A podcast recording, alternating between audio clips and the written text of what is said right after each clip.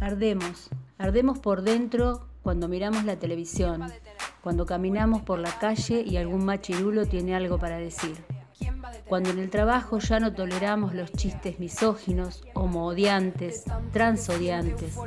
Cuando te das cuenta de quien tenés al lado no tiene ninguna intención de preguntarse por sus privilegios. Todo ese sentir, toda esa rabia aparece cuando comenzamos a mirar Violeta, cuando nos vemos cada vez más empoderadas, cuando crece nuestra lucha y organización. Cuando miramos Violeta, ya nada es igual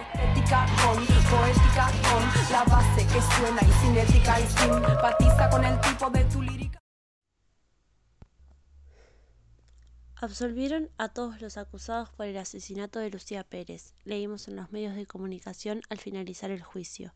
Los mensajes no tardaron en llegar. Explota el teléfono de indignación y todas pensamos que no nos da más el cuerpo de aguantar tanta injusticia. ¿Cuándo mierda va a parar todo esto? ¿Cuándo mierda vamos a poder cambiar este sistema de raíz que nos mata?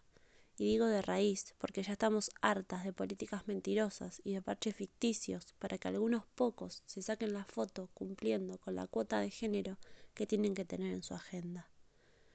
Fue la justicia federal la que creyó que no importa que Lucía haya muerto, que eso no es femicidio y que los chicos solo se pasaron un poco. El poder judicial es patriarcal y misógino, ya lo sabemos pero hoy duele un poco más. Me pregunto una y otra vez, si nosotras ardemos por dentro, ¿cómo está su mamá? ¿Cómo están sus familiares y amigues? A Lucía la mataron dos veces, todas sabemos, el Estado es responsable. Tengo un nudo en la garganta, quisiera escribir mil palabras, pero no me salen. Tengo ganas de salir a la calle, de gritar fuerte y que muchas se sumen al grito. Hoy me siento llena de violencia. Quiero prender fuego todo, cada rincón de este sistema machista que nos sigue descartando como si fuésemos desechos. Todas las pibas que ya no están nos duelen, y por cada una de ellas tenemos que dar batalla. Pero lo cierto es que Lucía prendió un fuego, una chispa de lucha. Fue a partir de allí, de su femicidio, que nos pudimos organizar y generar el primer paro internacional de mujeres. Fue con tu bandera, Lucía, que paramos el mundo y el ni una menos se transformó en una ola que nadie puede parar.